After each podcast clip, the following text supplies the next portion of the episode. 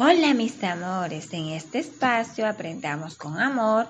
Hoy aprenderemos la oración y sus partes. La oración es un conjunto de palabras con sentido completo. La oración está formada por tres partes. El sujeto, el predicado y el verbo. El sujeto es la parte de la oración que nos indica de quién se habla. Ejemplo, los niños leen un cuento. Los niños son el sujeto. El predicado es la parte que indica o explica lo que hace o dice el sujeto. ¿Qué hacen los niños? Leen un cuento.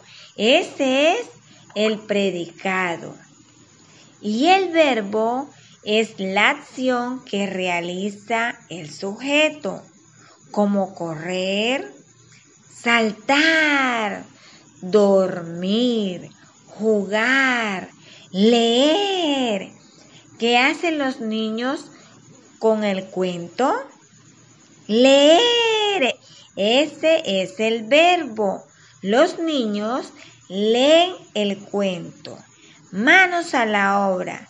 Realicen oraciones en la libreta con los sustantivos que encuentres a tu alrededor.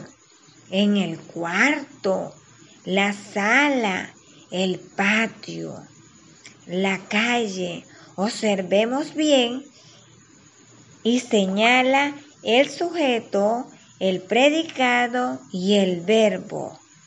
Tú sí puedes.